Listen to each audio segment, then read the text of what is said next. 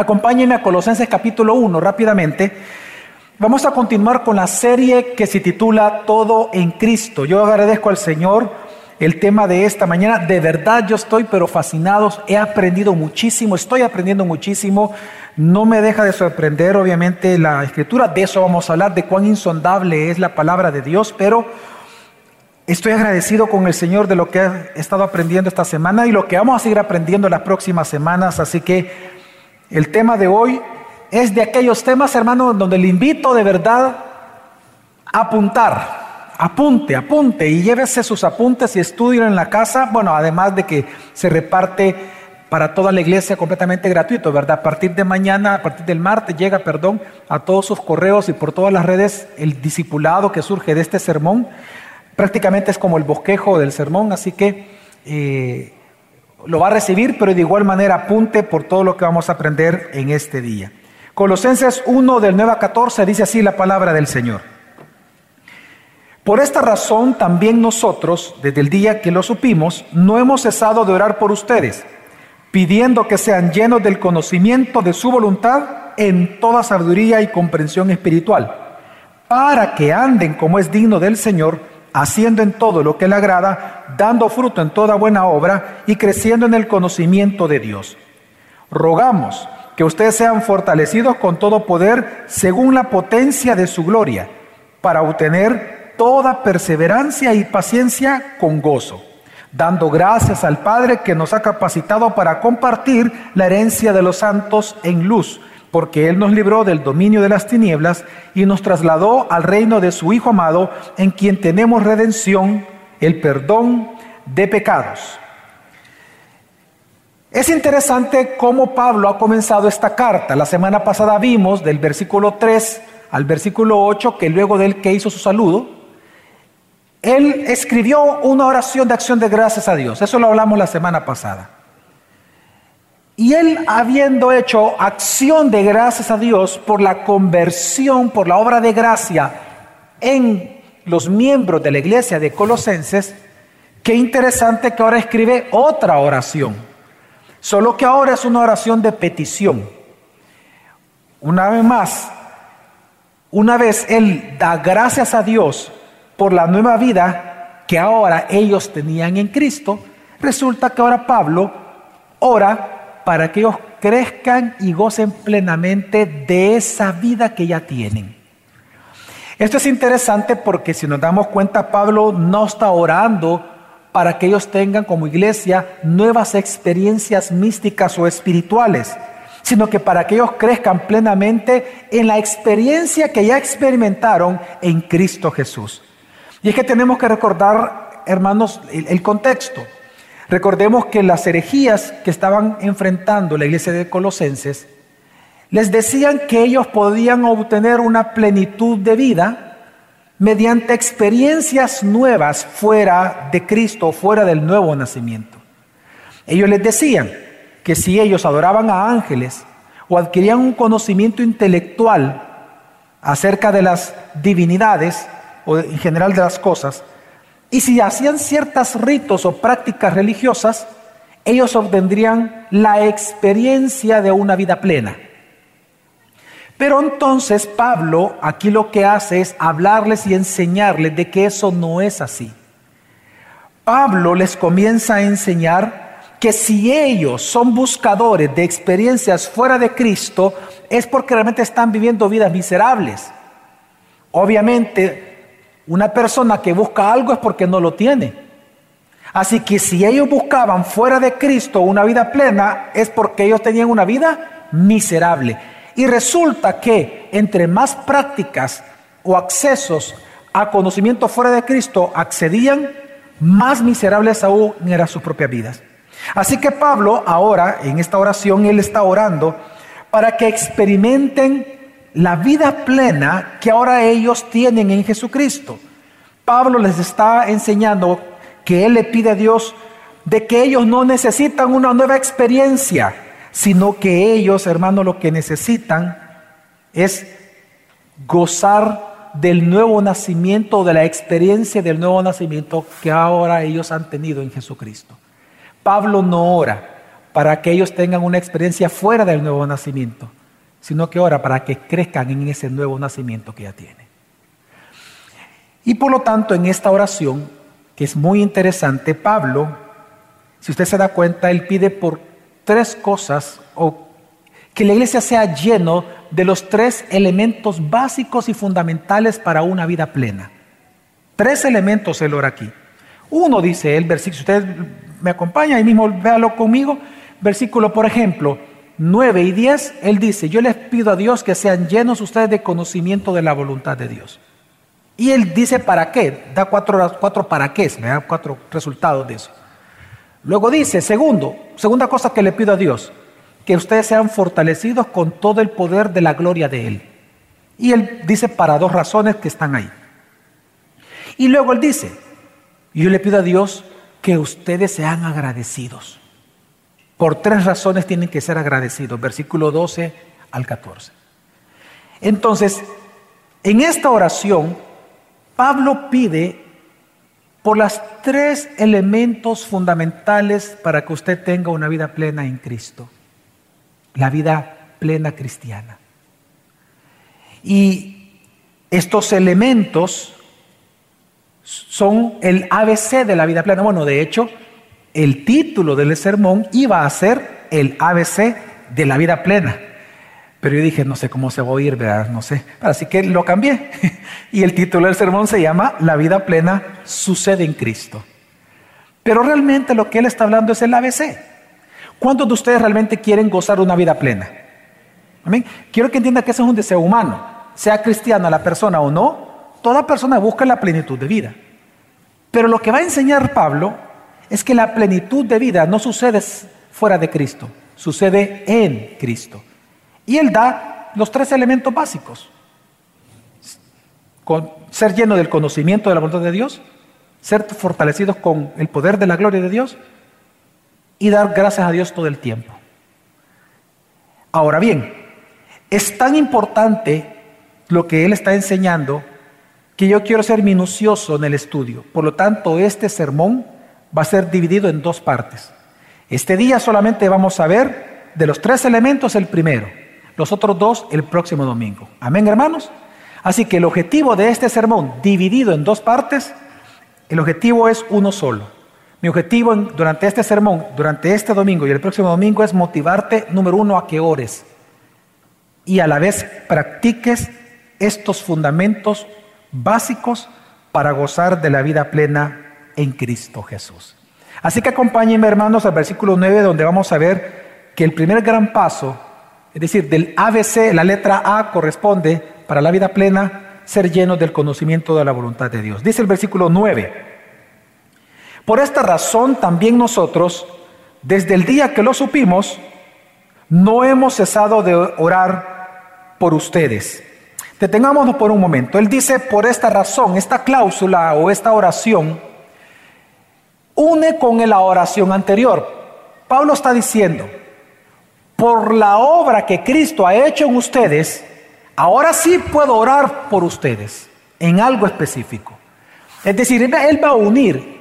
Y Él está diciendo, porque ustedes ya son cristianos, ya tienen al Espíritu Santo, han nacido de nuevo, hoy voy a pedir por ustedes. La gran pregunta es, ¿Qué pidió Pablo?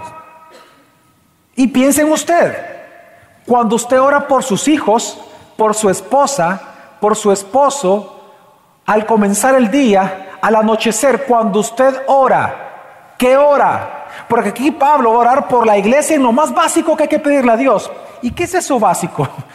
Y él pide en primer lugar, dice, sigue diciendo el versículo, pidiendo que sean llenos del conocimiento de su voluntad. Vamos despacio. Cuando él dice que sean llenos, ¿a qué se refiere? Bueno, la palabra pleiro en griego, que es la palabra correspondiente a lleno, es un verbo en voz pasiva en donde te está diciendo que esta llenura de la que él habla o la que él está pidiendo no es algo que tú adquieres con tu esfuerzo, sino que tú tienes que ser lleno. La palabra, al ser una voz pasiva, un verbo en voz pasiva, está diciendo que tienes que ser completado. Él está pidiendo para que la iglesia sea llenada, completada. Y, el sentido de esta palabra es plenamente capacitada. Uno de los usos de esta palabra es estar plenamente capacitado, preparado como por ejemplo para un viaje. Era ocupado en aquel momento, en el tiempo de Pablo, para describir la cualidad de un barco cuando ya estaba lleno de provisiones y por lo tanto ya podía zarpar para sus viajes comerciales. Ellos decían que ya estaba lleno, es decir, completamente equipado. Así que en primer lugar Pablo está diciendo que le pide a Dios que la iglesia sea capacitada y esté plenamente, una vida plena, plenamente capacitada para algo. Pero en segundo lugar, esta palabra lleno, este verbo, no solamente tenía este, este, sentido, sino que había otro sentido que era el que Pablo más usaba con esa palabra. Y es el sentido de ser controlado por algo o por alguien. Por ejemplo, cuando la Biblia nos dice a nosotros que no tenemos que ser llenos de ira. ¿A qué se refiere que no tenemos que ser llenos de ira? A que no tenemos que ser controlados por, por la ira. Cuando Pablo dice, y en el contexto en que lo dice, que tenemos que ser llenos del Espíritu Santo, ¿de qué está hablando? Que tenemos que ser qué? Controlados por el Espíritu Santo. Entonces, el segundo sentido de esta palabra pleiro es específicamente ser controlado. La gran pregunta es, si Pablo está diciéndole, Padre, porque tú ya obraste en ellos, porque ellos ya son tus hijos, lo primero que les pido para la vida plena de ellos, lo primero es que tú los controles, que ellos sean controlados. La pregunta es ¿por qué? Y ahí dice, pidiendo que sean llenos o controlados del conocimiento de su voluntad. ¿A qué se refiere Pablo con el conocimiento de su voluntad?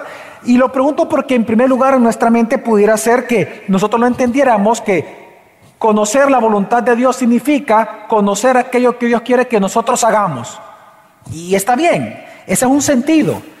Pero Pablo va más allá de eso. ¿Por qué? Porque la palabra que él ocupa para conocimiento de su voluntad es una palabra que Pablo ocupa solamente tres veces y las tres veces tiene el mismo significado.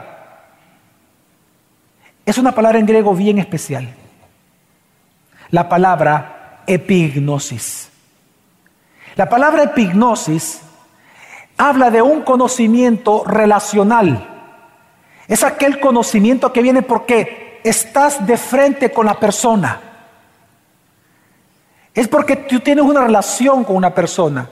No es un conocimiento intelectual únicamente. Es un conocimiento relacional, por eso es que la palabra epignosis tiene el sentido literal de reconocer a alguien. Es el conocimiento por medio de una relación personal. Entonces, ¿qué está hablando Pablo?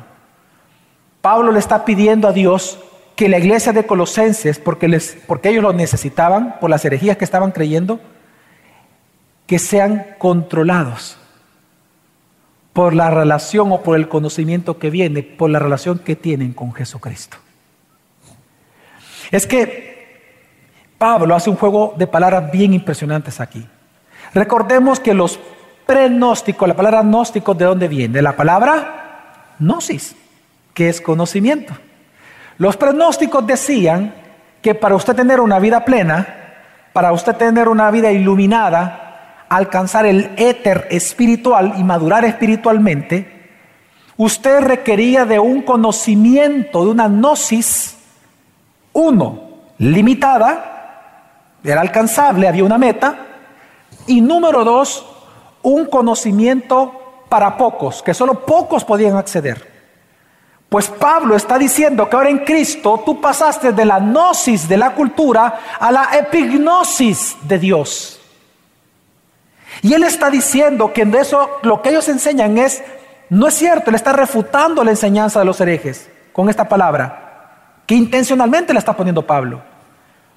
Lo que está enseñando Dios, hermanos, es que Pablo está hablando de que hay una epignosis disponible para la iglesia, para todos los que están en Cristo. No es para pocos, es para todo el que, cree. Una epignosis que no tiene límite porque Dios es insondable. Una epignosis que es lo que te transforma tu vida porque no es un conocimiento intelectual, no es una gnosis, es una epignosis. Es decir, no es un conocimiento que viene por estudiar un libro cualquier libro, es un conocimiento que es un don de Dios para la iglesia.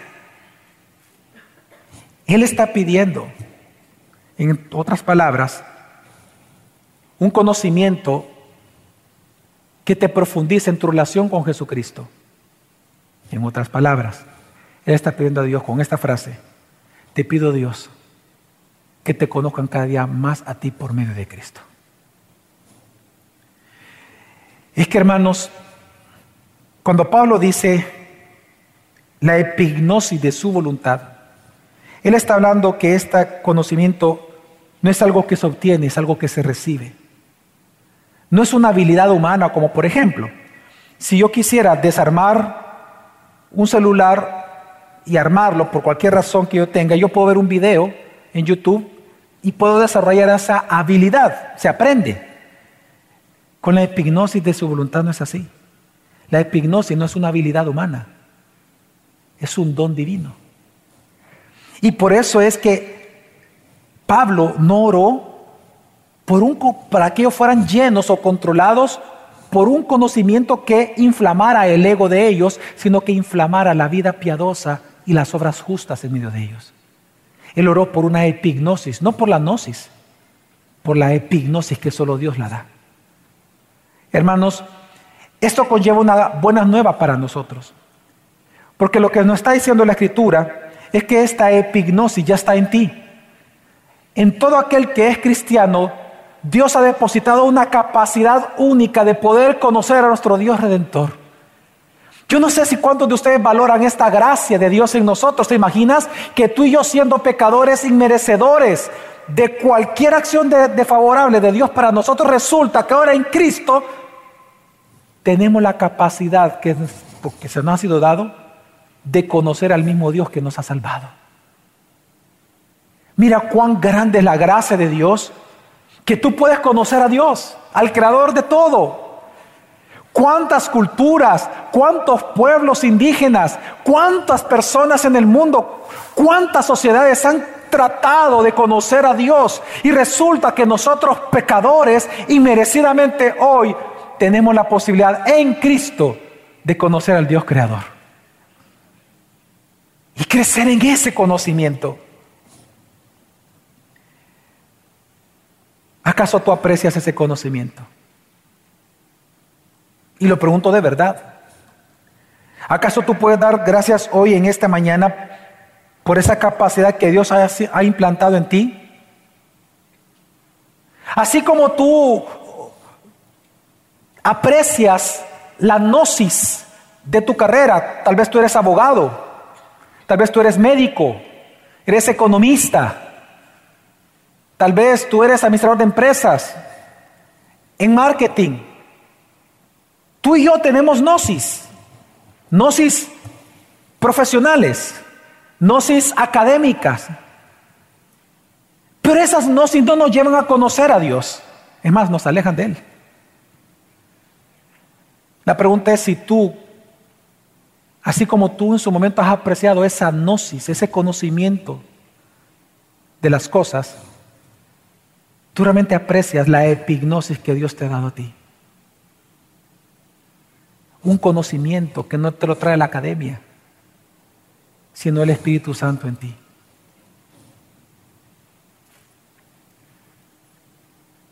Y la otra es, ¿de qué tú te llenas cada día? O, te dejas llenar, porque recuerda que la palabra lleno es una, está en voz pasiva, dejarse llenar. La pregunta es, ¿quién te controla a ti? ¿La gnosis de la cultura?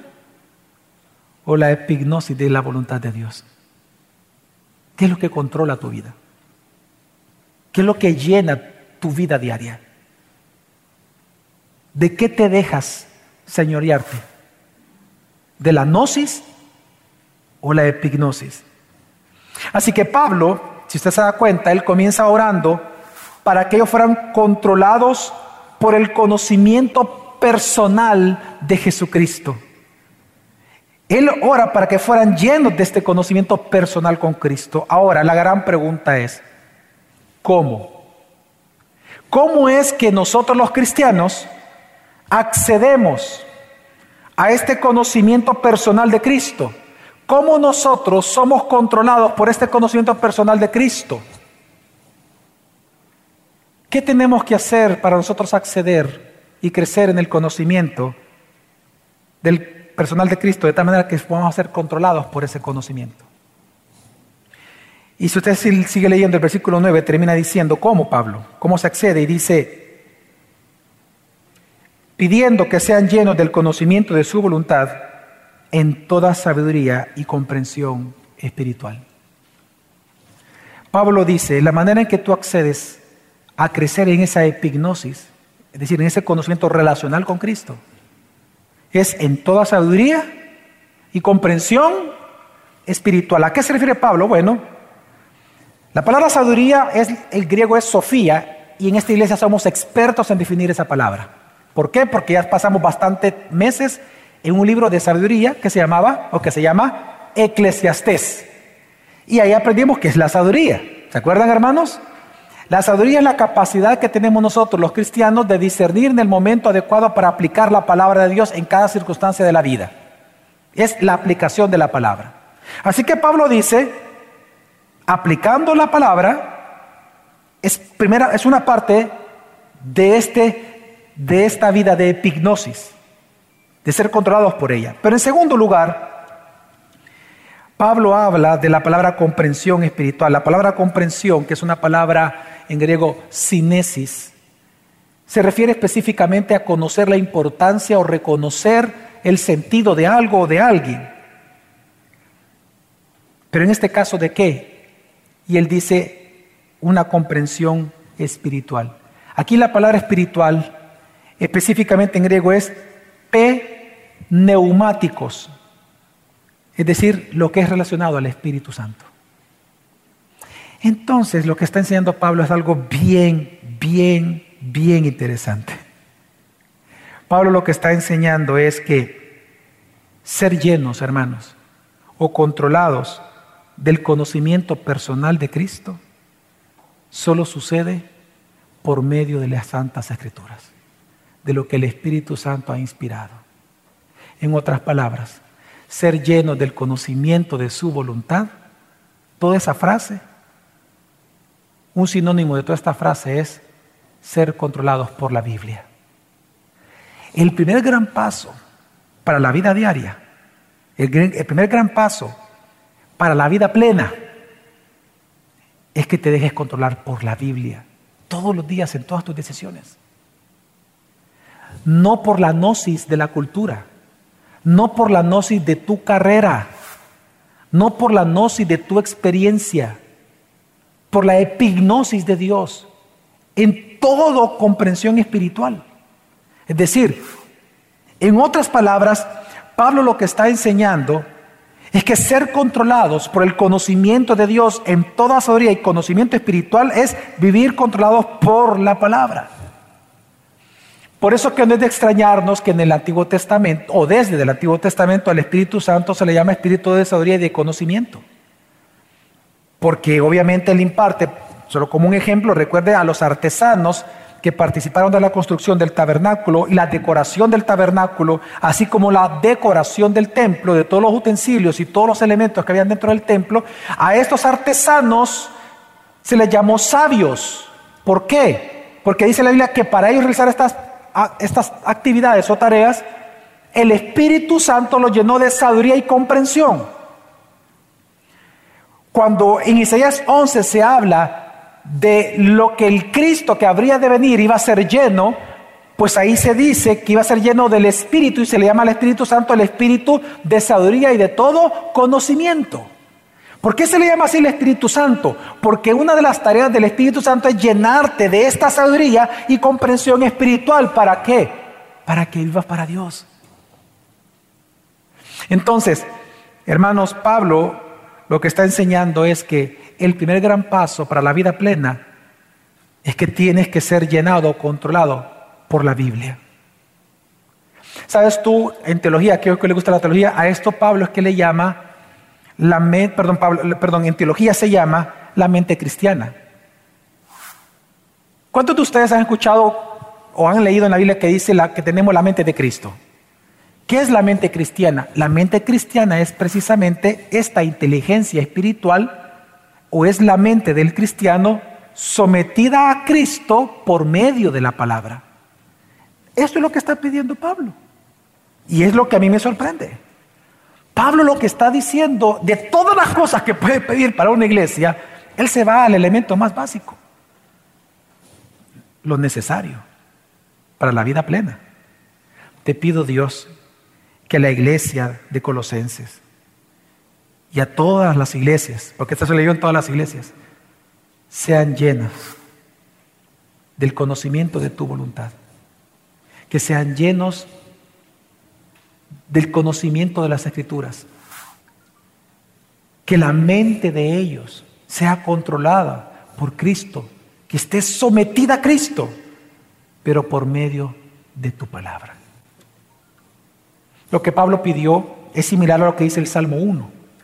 En el Salmo 1 se nos dice, cuán bienaventurado es el hombre que no anda en el consejo de los impíos, es decir, que no se reúne a planificar cosas malas con los malvados y, o dejarse influenciar por ellos, dice, ni se, ni se detiene en el camino de los pecadores, es decir, no termina haciendo lo que ellos hacen, ni se sienta en la silla de los escarnecedores, es decir, no se sienta con aquellos que planifican cosas malas, sino que en la ley del Señor está su deleite. Y en su ley medita de día y de noche. Él será como árbol plantado junto a corrientes de agua que da fruto a su tiempo. Y su hoja no se marchita en todo lo que hace, vida plena, en todo lo que hace, prospera. No así los impíos. ¿Qué estamos aprendiendo del versículo 9 y del versículo 10? Perdón, del versículo 9 por el momento. Bueno, por el momento lo que estamos entonces aprendiendo nosotros como iglesia ya en nuestro contexto es que hermanos el primer paso para la vida plena es dejarnos controlar por la Biblia. Es dejarnos llenar y controlarnos por ese conocimiento personal que tenemos con Cristo que solo viene por medio de las Escrituras. En segundo lugar, aprendemos que Pablo no oró porque la iglesia tuviera nuevas emociones, nuevas visiones, nuevas experiencias místicas, sino que oró para que profundizaran el estudio de la palabra. Mira cuán diferente es esta oración de las oraciones que hoy en día se hacen para tener nuevas visiones o experiencias. Pablo oró para que desarrollaran su mente cristiana, es decir, la inteligencia espiritual dada a nosotros como un don de Dios, pero para la vida plena y la vida que agrada a Dios. Pero también este texto nos enseña algo bien importante que solemos olvidar. Y le pido a todos que vean para acá por un momento. Hermanos, Dios no bendice la ignorancia.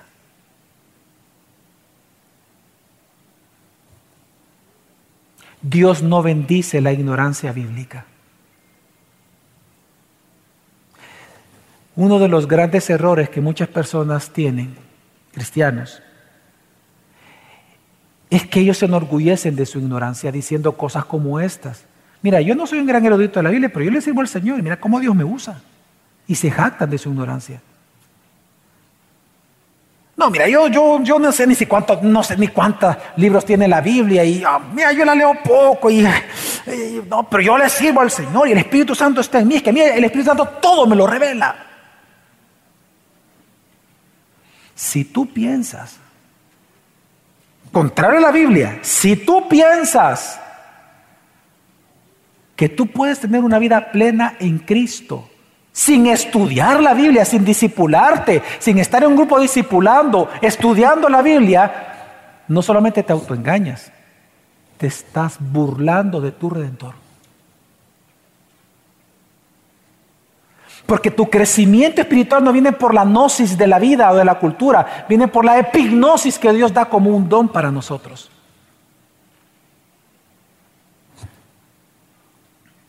Dios no bendice la ignorancia, hermanos. Warren Wiersbe, que fue un gran teólogo, pastor, comentarista bíblico, él escribe en un libro él escuchó decir una vez a un pastor lo siguiente, y lo cito, él, él dice que este pastor dijo, yo nunca fui a la escuela, yo solo soy un creyente ignorante y estoy contento que lo haya sido. Y a lo que Warren Wisby responde y hace su comentario y aparece aquí en pantalla y dice, una persona no necesita ir a la escuela para obtener inteligencia espiritual, pero tampoco debería ostentar la ignorancia. Y es que yo estoy totalmente de acuerdo. Mire, hermanos, más del 90% de los pastores de este país, y estoy hablando de pastores verdaderos de iglesias verdaderas, creyentes verdaderos, más del 90% de los pastores no terminaron el bachillerato. ¿Ok? No tienen estudios formales. Ellos son, gozan de una inteligencia espiritual muy profunda. Porque no se necesita ir al colegio para recibir la epignosis de Dios porque es un don de Dios. Amén. Amén. Ok, estamos de acuerdo. Y son pastores, están pastoreando. Este mes celebramos los 125 años del Evangelio en El Salvador, este mes de octubre. Gloria a Dios. Y el 90% de ese evangelio fue predicado por personas que no terminaron nunca el bachillerato. Gloria a Dios. Ahora bien, pero no por eso vamos a ostentar ignorancia. No por eso vamos a decir, no, yo por eso no, no leo mucho la Biblia, porque con lo que sé es suficiente. porque Dios lo que te está pidiendo, lo que Pablo aquí está orando por nosotros, es que crezcamos en el conocimiento de Dios, que estudiemos la Biblia. Así que, así como Dios no bendice la ignorancia, también esto, hermano. Dios no bendice la gnosis. Dios lo que bendice es la epignosis, la mente cristiana sujeta a Cristo por medio de la palabra. Eso es lo que Dios bendice tu mente como cristiano sujeto a Cristo por medio de la escritura es lo que Dios bendice. ¿Ya te diste cuenta que los dos textos que leímos del Salmo 1 y Josué 1.8, perdón, ahorita que vamos a leer Josué 1.8, te vas a dar cuenta que los dos hablan de la vida plena y hablan de la vida exitosa y habla de prosperidad. Dice Josué 1.8, este libro de la ley no se apartará de tu boca, sino que meditarás en él día, noche día, noche, día, noche, para que cuides de hacer todo lo que no está escrito, porque entonces harás prosperar tu camino y tendrás éxito. Vida plena. Lo mismo que el Salmo 1 y lo mismo que está aquí predicando Pablo. Dios no bendice la gnosis. Dios no bendice la gnosis que viene de las profesiones, de la academia, de las cultura, Dios bendice la epignosis.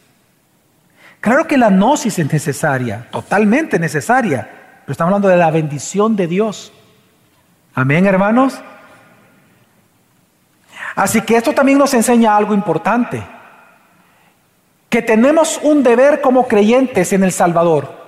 Y parte de nuestro deber como cristianos es filtrar la gnosis que nos viene de la cultura, del mundo, de nuestros amigos, de, nuestras, de la gente que está a nuestro alrededor, que, que buscan influenciar en nosotros. Tenemos que filtrar la gnosis, el tsunami llamado gnosis que viene del mundo a nosotros a través de la epignosis de nuestro Señor. Eh, no sé cuántos de ustedes han visto cómo se hacen los quesos. Pues para hacer un queso, eh, tiene la leche, ¿verdad? recién sacada, y se vierte eh, para vertir, o cuando la van a vertir, a, un bote, cuchumbo, guacal, como usted quiera llamarle, ellos ponen un pedazo de tela y que sirve como filtro. Tiran la leche, la leche pasa, pero lo que queda son los residuos. Y de eso se lo llevan ya al procesamiento para quesos. Es un deber para nosotros los cristianos entender que la epignosis es un filtro. Y todo lo que viene de la cultura, todo lo que viene de la cultura, debemos de filtrarlo con la epignosis de Cristo. La gnosis del mundo, La gnosis de la cultura tenemos que filtrarla por la epignosis. Es un filtro para nosotros. Y por eso es que Pablo le pide esto a Dios. Que ellos puedan vivir creciendo y profundizando esta epignosis. La gran pregunta es, ¿para qué? ¿Por qué nosotros necesitamos hacer eso? Y Pablo va a dar cuatro razones por las cuales tú y yo tenemos que crecer en ese conocimiento, ser llenos, es decir, controlados por la Biblia. ¿Para qué tenemos que ser controlados por la Biblia? Versículo 10. Cuatro cosas. Número uno, para que anden como es digno del Señor. Número dos, haciendo en todo lo que le agrada. Número tres, dando fruto en toda buena obra. Número cuatro, creciendo en el conocimiento de Dios. Aquí hay varias cosas que está haciendo interesante Dios con nosotros. Nos está enseñando que la vida cristiana no es circular, es una espiral. Fíjate qué lo que está diciendo aquí. Está diciendo que cuando tú andas en el Señor, entonces tú puedes hacer ahora, porque lo conoces, lo que le agrada. Cuando haces lo que le agrada, tus acciones Dios le llama buenas, son frutos en toda buena obra. Y mientras haces esto, vas conociendo al Dios que te lo ordena. Lo que Él está enseñando, hermanos, es que en la vida plena, el conocimiento debe de dar fruto. Si te das cuenta, el versículo 9 habla de lo que debes de conocer. El versículo 11, el versículo 10 te dice el resultado o el para qué debes de conocer esto. Pablo lo que está enseñando es que tú y yo tenemos que ser controlados por la Biblia para poder entonces vivir como Dios requiere de nosotros. Y en otras palabras, hermanos, Pablo está enseñando que el conocimiento y la obediencia van de la mano, no se separan. Por eso es que Pablo aquí, él está orando para que el conocimiento de Cristo les afecte en su comportamiento al menos de cuatro maneras. Número uno, como dijimos, para que anden como es digno del Señor. ¿Qué significa eso? La palabra andar en griego es peripateo. Esta palabra lo que significa es, eh, es el caminar cristiano, pero se refiere específicamente a la conducta diaria o al comportamiento humano, se refiere a la moral del ser humano. Y es que tenemos que entender esto. En el pensamiento hebreo, el conocimiento está ligado a la conducta.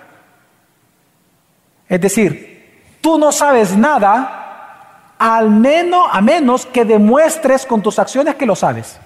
Pero si tus acciones no demuestran lo que sabes, es porque no lo sabes. Te voy a dar un ejemplo que le pasó a una persona. Estábamos reunidos una vez entre hombres, todos estábamos con traje y corbata. Y resulta que una persona le dijo a su amigo, hey, mira, me gusta el nudo que te hiciste hoy. Y el otro, eh, queriendo, no sé, demostrar algo, no sé, él dijo, ah, yo sé 44 formas de hacer nudo a una corbata. Cuando él dijo eso, nadie dijo nada, solo nos quedamos callados. Todos los que usamos corbata sabemos que solo hay tres nudos que son útiles, nada más tres. Y hay creo que entre seis a siete formas de hacer nudo, pero las otras son chistosas y se ven horribles.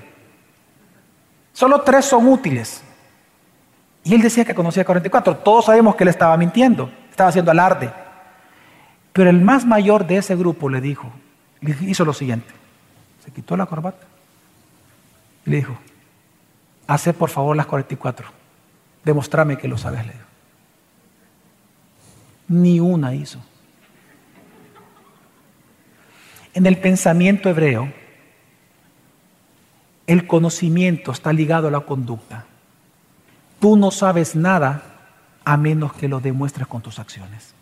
De eso está hablando aquí Pablo. ¿Por qué está enseñando esto Pablo? Porque los herejes, como hasta el día de hoy lo enseñan, te enseñan que el comportamiento no es importante. Lo importante es la reflexión teológica, no tus acciones. Lo importante es que tú creas en Jesús y que has hecho la oración del pecador. Pero ¿cómo lleves tu vida? No, si Dios te ama así como tú eres, te enseñan los herejes. Y es lo que estaban enseñando antes. Te decían que lo importante no eran tus acciones, sino la gnosis, el conocimiento intelectual. Claro, porque recordemos que el pre-gnosticismo, como el gnosticismo, era un pensamiento dual, en donde te decía que la divinidad era lo bueno y todo lo material, que no era espiritual, todo lo material era que malo. Entonces ellos decían, lo que se salva es tu espíritu cuando tú adquieres conocimiento, gnosis. Así que tu cuerpo siempre va a ser malo, así que haz lo que quieras con él, no importa. Puedes adulterar, puedes fornicar, puedes destruirlo, puedes hacer lo que quieras todos los días, porque al final lo importante es que tú te estás salvando. Mentira, dice Dios. La manera en que tú sabes que la vida nueva está en ti es que la vida nueva implica una conducta nueva. Una conducta que glorifica a Dios. Porque aquí está dando Pablo que es una vida, es un andar digno de Dios. Es decir, que hay una manera indigna de andar también. Entonces la manera digna viene de la epignosis, de ser llenados de ella todos los días. De ser llenos del conocimiento personal con Cristo a través de las Escrituras. Viene de ser controlado por la Biblia. En segundo lugar, ¿para qué Pablo pide esto? Ser controlados por la Biblia. Para hacer en todo lo que le agrada a Dios. La palabra agradar en griego es aresquía, que significa complaciente, agradar a alguien. Esta palabra apunta la que es importantísima entenderla para nuestra vida cristiana. Agradar a Dios significa lo siguiente, aresquía significa ceder con gozo a la voluntad de otro para hacerlo feliz. Pablo dice, la manera en que tú vas a ceder con gozo a la voluntad de Dios para agradarlo es que tú te dejes controlar por la Biblia. Quiero que veas este crecimiento en espiral que te digo. Por ejemplo, ¿cuántos quieren que su vida sea una vida digna de ser hijo de Dios? Para eso necesitas crecer en la Biblia. Dejarte llenar por la escritura, dejarte controlar, perdón, ya no es controlar, controlar por la Biblia. Pero también, una vez conociendo a Dios, andar dignamente te lleva a hacer lo que a Él le agrada. ¿Cuántos quieren hacer o cuántos quieren agradar a Dios con su vida realmente? Todos, porque todos están aquí este domingo. Todos. ¿Cómo se logra eso? Dejándote controlar por la Biblia. ¿Sabe que con esta frase, cuando él dice hacer en todo lo que le agrada a Dios, lo que Pablo realmente está enseñando, hermanos, es que ser controlados por la Biblia va a lograr que tú cumplas el fin último de tu vida, que es vivir para la gloria de Dios. Aresquía tiene que ver con vivir para la gloria de nuestro Dios. Pero en tercer lugar, ¿para qué también tenemos que dejarnos controlar por la Biblia? Bueno, para dar fruto en toda buena obra. ¿A qué se refiere Pablo con dar fruto para toda buena obra? Este es un punto que más adelante lo voy a explicar en otros sermones porque está en Colosenses impregnado esto, pero desde ahorita es importante el tema que introduce Pablo que para algunos va a ser nuevo, otros ya lo han escuchado. Vean todos para acá por un momento. Cuando Pablo hace referencias agrícolas, o sea, ocupa referencias agrícolas como metáfora de la vida cristiana, es decir, sembrar, que el Evangelio es como una semilla y que, esta crece, madura, enraizado, que habla de echar raíces y dar fruto. Este lenguaje agrícola, que por cierto Jesús lo ocupó, ¿sí o no? Él dijo, nos compara con árboles, que el reino de Dios como, es como una semilla, es como aquel sembrador que salió a sembrar. Es decir, este lenguaje agrícola que ocupa la escritura tiene, tiene una razón de ser está relacionado con Génesis 1, porque Dios lo ocupó ahí. Cuando Él crea todas las cosas, Él dice, después de cada, día de la creación, del 2 al 6, Él dice, y vio Dios que todo era bueno. Eso nos dice mucho a nosotros en nuestra vida ética. ¿Qué es lo bueno en este mundo? Lo que Dios llama bueno. ¿Y qué es lo malo en este mundo? Lo que Dios llama malo. Vamos a hacer un, vamos a hacer un ejercicio. La eutanasia ¿es buena o es mala? ¿Por qué es mala? Usted respondió ya, ¿por qué es mala? Porque Dios en Biblia, en Deuteronomio, dice que es mala.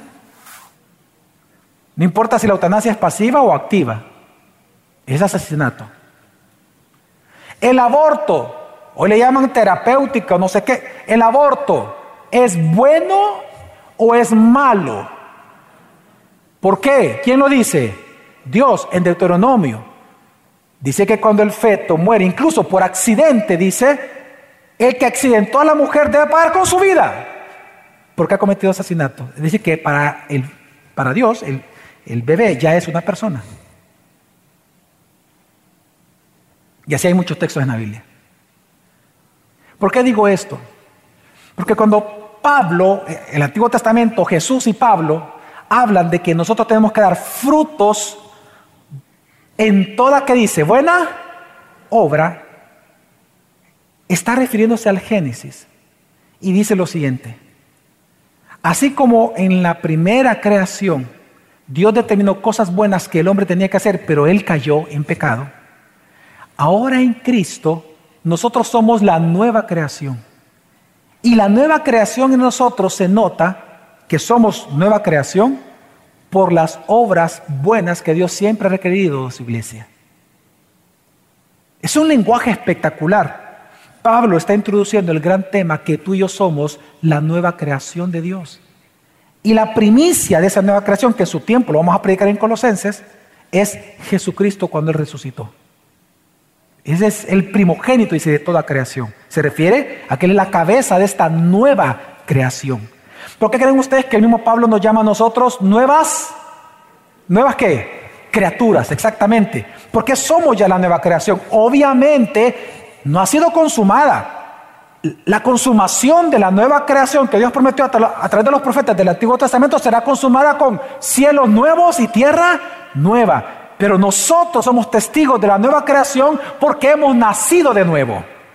Amén. Entonces Pablo, cuando él dice dar fruto en toda obra buena, él está haciendo una referencia a Génesis. Y está diciendo que así como el Evangelio en nosotros, como una semilla, produce fruto, así el nuevo nacimiento, estando ahora en Cristo, produce en nosotros la epignosis, ser llenados de Cristo todos los días, ser controlados por la Biblia, genera en nosotros una acción que solo en la nueva creación se puede dar. Dar los frutos buenos que Dios llamó buenos en gran manera. Amén. Entonces, este dar fruto en toda buena obra es específicamente una acción del Espíritu Santo en nosotros y solo puede surgir en tu vida cuando eres controlado por la Biblia. Y es que ponte a pensar en esto. ¿Todo lo que tú haces agrada a Dios? Obvio que no. Porque muchas veces tú cometes pecado. Amén. Y aun cuando la obra que tú haces, si Dios no la llama bueno, pero para ti es bueno, Dios cómo le llama? Malo. ¿Cómo tú te puedes asegurar que todo lo que tú hagas, Dios diga, esto es bueno en gran manera, como nueva creación que tú eres? Cuando tú eres controlado por la Biblia. Cuando te dejas llenar por la Biblia. De la epignosis de la voluntad de Dios. Amén. Y en cuarto lugar, ¿para qué Pablo pidió que seamos controlados por la Escritura? Para crecer en el conocimiento de Dios. Y regresa al punto inicial. Es decir, es una espiral, un crecimiento en espiral. Pablo entonces nos presenta que la vida cristiana crece en una espiral. Primero, si, tomamos lo que dice el versículo 10, primero andamos en Cristo para luego hacer lo que le agrada. Y al hacerlo, llevamos fruto en toda buena obra. Y al ver la respuesta de Dios, crecemos en conocimiento de Él. Así que, ¿qué está enseñando Pablo en el versículo 9 y 10? Hermanos, crecer en el conocimiento personal y relacional con Cristo, crecer en la Biblia y dejarnos controlar por ella, nos lleva a crecer en la gracia hacia otras personas. Si tú, por ejemplo, dices que conoces la Biblia y estudias la Biblia, pero no eres un hombre de gracia o una mujer de gracia para toda la iglesia, lo que tú conoces es falso. Y eso es importante. El conocimiento verdadero te lleva a la gracia verdadera, a vivir la gracia, a aplicar la gracia, a ser un hombre de gracia, una mujer de gracia. Obviamente porque todavía estamos en un cuerpo de pecado, vamos a, fallar muchísimas veces y vamos a pecar. Pero eso no significa que en nosotros no tengamos el deseo y la intención de ser personas de gracia para otros. Amén, hermanos. Entonces, en resumen, ¿qué hemos aprendido? Vámonos nada más, hermanos, a leer versículo 9 y versículo 10 y hoy lo entendemos muchísimo mejor. Dice así. Voy a leer de la, de la parte...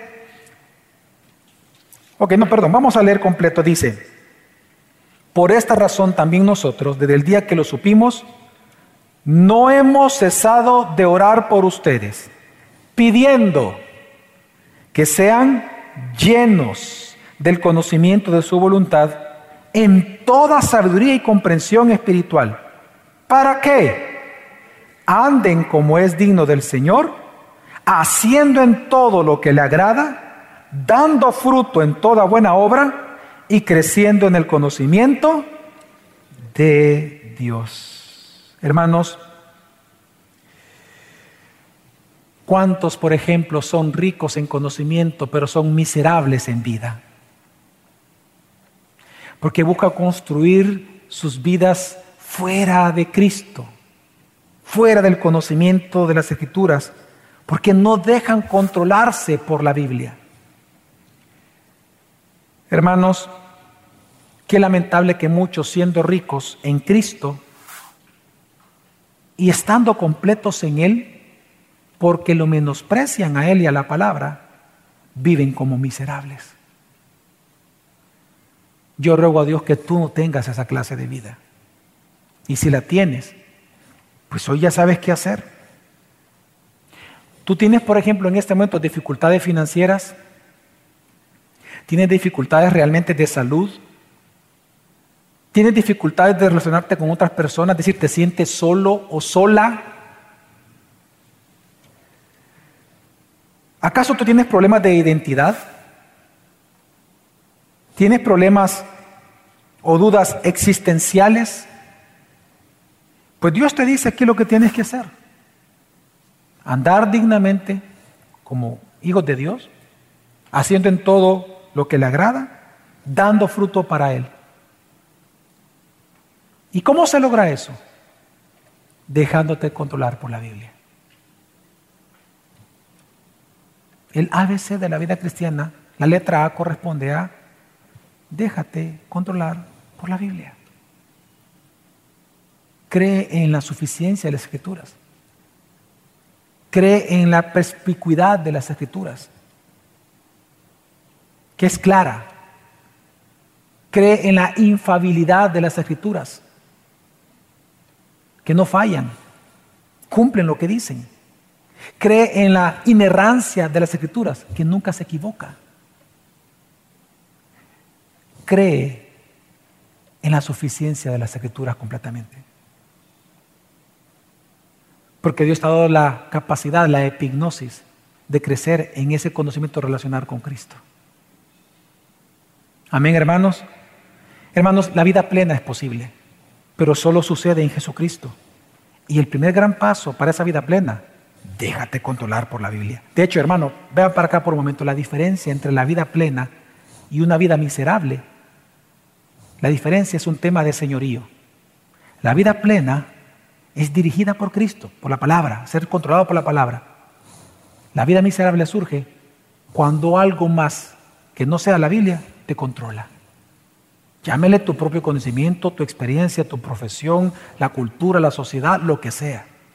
La diferencia entre la vida plena y la vida miserable es precisamente quién es tu Señor. Pero imagina cuán, grande es la gracia de Dios, que aún siendo pecadores, Él permanece fiel. Aunque tú seas infiel, Él permanece fiel. Mire, Él es tan fiel que hoy estás aquí. Aunque tú no lo merezcas, ni yo lo merezco. Porque aquí todos somos pecadores. Pero Dios permanece fiel. Crece en ese conocimiento. Déjate controlar por la escritura. Hermano, ignorar, estudiar la Biblia, te maldice. Amarla y con ella amar a otros, te bendice. Escoge tú qué camino vas a seguir. ¿El camino de la bendición o el de la maldición? Vamos a orar.